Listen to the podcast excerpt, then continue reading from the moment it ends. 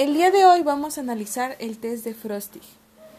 Se emplea para evaluar el desarrollo de la percepción visual en pacientes menores de edad, entre los 4 o 10 años, que presentan algún retraso en el aprendizaje. Esto debido a los resultados obtenidos del test indican el grado de madurez perceptiva que tienen los niños de acuerdo a su edad. Aquí podemos ir analizando un poco si el grado de aprendizaje que tiene el niño va conforme a su desarrollo y a las habilidades que posee en ese momento. ¿Cómo se evalúa?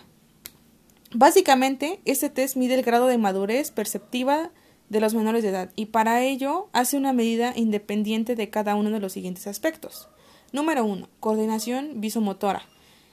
Esto podemos denominar como la capacidad que tiene el niño para trazar formas y figuras según lo que se le indique que haga. Número 2. Constancia de formas.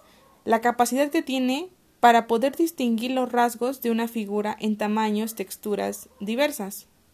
Número 3. Relaciones espaciales. El análisis que tiene para distinguir formas con respecto a la posición a otra forma que se encuentra en el espacio. Número 4. Discriminación figura-fondo.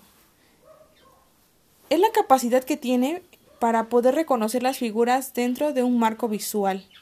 Y número 5, la percepción de posiciones en el espacio. Aquí puede determinar cuando una figura tiene diferentes posiciones en el espacio. ¿En qué consiste el test?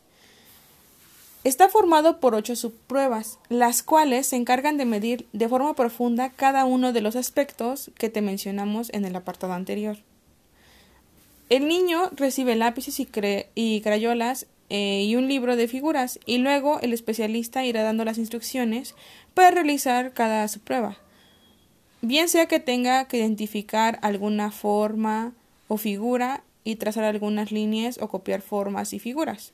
No existe un límite de tiempo específico para que el niño realice el test y el especialista debe hacerlo sentir en todo momento muy cómodo. El campo de aplicación puede ser en el área educativa con el propósito de determinar niveles de dificultades visomotoras en niños de edad escolar, así como también es ampliamente usado en el ámbito, en el ámbito clínico para determinar el nivel de madurez perceptiva y diferentes dificultades del aprendizaje que puedan presentarse a los menores.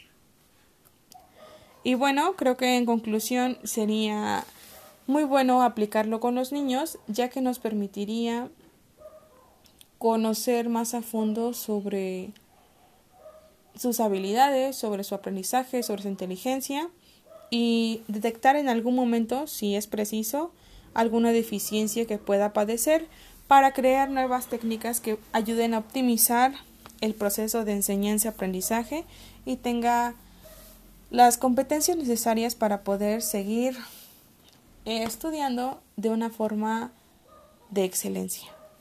Gracias.